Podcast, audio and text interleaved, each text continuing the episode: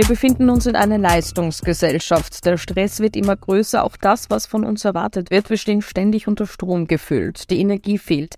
Warum ist das ein immer größeres Problem bei immer mehr Menschen heutzutage, Simone? Ja, die meisten Menschen sind tatsächlich in einem Hamsterrad gefangen und die einzigen Person, die dies ändern kann, ist man selbst.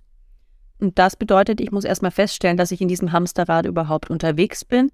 Und manchmal hilft auch das Bild des Duracell-Hasen, das ständig trommelt und durch die Gegend rennt, aber doch nirgendwo hinkommt und sich dann einfach mal zu entsinnen, was ist eigentlich jetzt gerade wirklich wichtig und was mache ich da gerade? Und da sind wir eigentlich schon beim Stichwort Achtsamkeit angekommen. Achtsamkeit für mich ist nicht mehr als sich bewusst werden, was mache ich gerade in diesem Moment und ist das sinnvoll. Das bedeutet, auch mal zu üben, wenn ich esse, esse ich. Wenn ich spazieren gehe, gehe ich spazieren. Klammer auf und hänge nicht am Handy, Klammer zu. Wenn ich jogge, dann jogge ich und lerne nicht gerade tausend andere Sachen auswendig, die ich über die Kopfhörer mir reinziehe. Also bewusst im Moment ankommen ist der erste Bereich der Achtsamkeit. Und ich finde es schade, dass das Wort so überstrapaziert wird. Das hörte man ja gerade überall.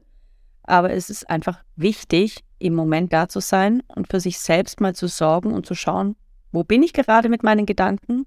Und bin ich eigentlich abgelenkt oder bin ich bei mir? Eigentlich ist es ja doch so einfach. Ja, es bedeutet einfach nur innezuhalten und zu sagen, was mache ich hier gerade? Die Ablenkung ist aber das Hauptproblem. Um auf deine Frage zurückzukommen, was ist eigentlich das Thema? Wir sind voll mit Informationen.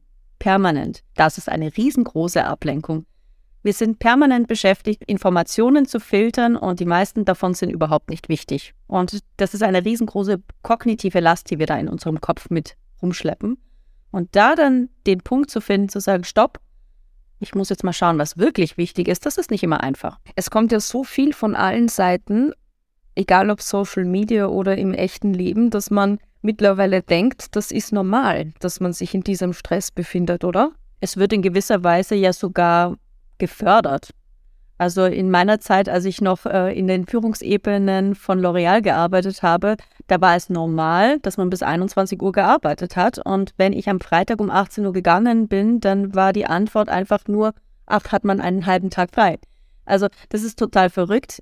Es wird sicherlich gerade immer besser. Das Stichwort Achtsamkeit kommt immer mehr in das Bewusstsein der Menschen, aber es ist noch lange nicht im Alltag angekommen. Man hat regelrecht ein schlechtes Gewissen, wenn man dann wahrscheinlich nur spazieren geht oder auch nur auf der Couch liegt und fernsieht oder einfach mal etwas für sich selbst tut, oder? Da kommt einem das schlechte Gewissen hoch und man denkt sich, aber warum habe ich denn überhaupt jetzt ein schlechtes Gewissen? Da kommt einfach dieses, ich müsste doch jetzt noch. Und das ist einfach nur dieses permanente Fokussiertsein auf To-Do-Listen. Anstatt einfach mal zu sagen, auf meiner To-Do-Liste steht auch drauf, nichts tun.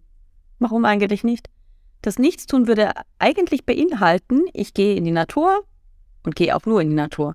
Ich sitze auch mal auf dem Sofa und schaue die Wand an und nicht in den Fernseher rein. Ich lasse meinen Gedanken mal freien Lauf. Kann natürlich auch sein, ich gönne mir mal irgendwie eine schöne Auszeit, irgendwie eine Wellnessmassage oder so, das kann natürlich auch sein.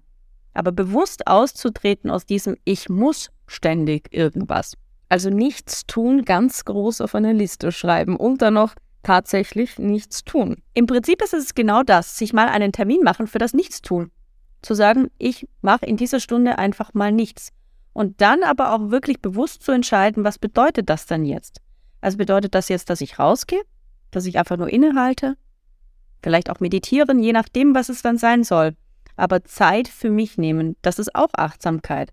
Aber das beginnt immer damit, erstmal sich bewusst zu machen, was ich gerade alles tue und wie sehr ich in dieser Schleife auch gefangen stecke, das nächste direkt tun zu müssen. Aber wie ist das mit der beruflichen Schleife, in der man steckt, in diesem Hamsterrad? Wie komme ich denn beruflich da raus, wenn ich einfach diese Arbeitszeiten habe? Die kann ich ja selber nicht ändern. Also auch im Job kann man immer wieder sich mal eine Achtsamkeitsminute gönnen. Also ich bin ein ganz großer Fan von Achtsamkeitsminuten. Die kann man nämlich in seinen Alltag einbauen. Eine Achtsamkeitsminute ist nicht mehr, sagt der Name schon, wie mal kurz innezuhalten, mal die Augen zu schließen, zehnmal tief in den Bauch einzuatmen und das geht immer auch im Job. Also das Wichtigste daran ist es eigentlich an etwas zu koppeln, was ich sowieso tue. Also wenn ich im Job irgendwie den Weg zur Kaffeemaschine sowieso dreimal mache am Tag, warum dann nicht nach dem Kaffee direkt die Achtsamkeitsminute anschließen? Wenn ich unter die Raucher gegangen bin und ich gehe in die Raucherecke oder auf den Balkon, das ist eigentlich schon eine Achtsamkeitsminute. Wir dürfen uns jetzt darüber unterhalten, ob es gesund ist oder nicht, aber man kann von Rauchern ziemlich viel lernen, nämlich sie nehmen sich die Zeit für eine Auszeit. Sie atmen auch tief ein. Was sie einatmen, das lassen wir jetzt mal dahingestellt, aber das kann man schon lernen. Und das viermal am Tag einfach zu machen, an etwas gekoppelt, was ich sowieso tue, das bringt dich schon in den Moment zurück, auch in einem stressigen Job. Wie kann man sich denn daran erinnern, dass man jetzt eine Achtsamkeitsminute einbauen sollte oder mehrere in den Alltag? Also ganz am Anfang macht es durchaus Sinn, tatsächlich mal einen Wecker zu stellen und zu sagen, ich mache das jetzt mal dreimal am Tag, so alle drei Stunden. Wenn die Zeit gekommen ist, das an direkte Gewohnheiten zu koppeln, macht das natürlich Sinn, eine Gewohnheit zu nehmen, die ich sowieso immer mache. Also bei mir ist es so, immer wenn ich in die Küche gehe, trinke ich A, ein Glas Wasser, dann haben wir nämlich schon die Gewohnheit, gesundes Wasser und äh, etwas trinken. Und B, ich mache eine Achtsamkeitsminute. Und diese Minute kann mir niemand nehmen und die merkt auch keiner. Also kein Mensch sagt danach, ja, wo warst du denn jetzt diese Minute? Also das heißt, es wirklich an Sachen zu koppeln, die du sowieso schon machst. Das darf auch der Toilettengang sein. Ich weiß jetzt nicht, wie, wie schön diese Lokalitäten da sind, aber das geht auch. Hauptsache, es ist gekoppelt an etwas, was du im Alltag sowieso tust. Wie ist das dann im Freizeitstress? Den gibt es ja heutzutage auch zu, immer mehr. Wie schafft man es, durch den Freizeitstress zu kommen, ohne selbst gestresst zu sein? Ich glaube, da sind wir schon ein bisschen beim Thema Gelassenheit auch, glaube ich, angekommen. Denn Freizeitstress hat ja auch damit zu tun, ob ich manche Dinge wirklich überhaupt machen möchte oder ob ich sie nur deswegen mache, weil sie halt schon immer so waren oder weil wir denken, dass irgendjemand anders das so möchte. Und da gibt es diesen äh, Spruch, love it, change it or leave it. Also das gibt noch einen anderen, der ist dann auf Deutsch, der war von, äh, ich glaube, Libur hieß der. Äh, man gebe mir die Kraft, die Dinge zu ändern, die ich ändern kann, die Dinge zu lassen und zu akzeptieren, die ich nicht ändern kann und die Weisheit zwischen beidem zu unterscheiden. Und ich glaube, gerade egal ob im Beruf oder in der Freizeit, ist es super wichtig für uns mal zu schauen, was ist eigentlich das, was ich überhaupt verändern kann? Und das dann aber auch wirklich zu verändern. Und das sind wir beim Mut angekommen. Gelassenheit braucht auch manchmal Mut. Wir haben es schon mal in der Folge gesehen, das hat nämlich auch mit Nein sagen zu tun. Und Gelassenheit bedeutet aber auf der anderen Seite auch zu akzeptieren, wenn wir manche Sachen nicht ändern können. Denn wir leben nun mal in einer Welt äh, mit anderen Menschen, mit einem Job. Und manche Sachen, die dürfen wir auch so akzeptieren, wie sie sind. Kann man Gelassenheit lernen? Das ist wirklich eine reine Achtsamkeitspraxis, die zur Gelassenheit führt. Also diese vier Minuten, die ich vorher gesagt hatte, die sind super wichtig, um immer wieder das Bewusstsein in den Moment zu holen und bei sich zu sein. Eine gesunde Morgenroutine führt zur Gelassenheit, eine gesunde Abendroutine führt zur Gelassenheit. Und wenn ich es dann noch schaffe, immer wieder, egal wann, daran zu denken, mal zu innezuhalten und zu sagen, mache ich das, was ich gerade mache, eigentlich bewusst? Wie fühle ich mich jetzt gerade? Das sind die ersten Schritte zur Gelassenheit.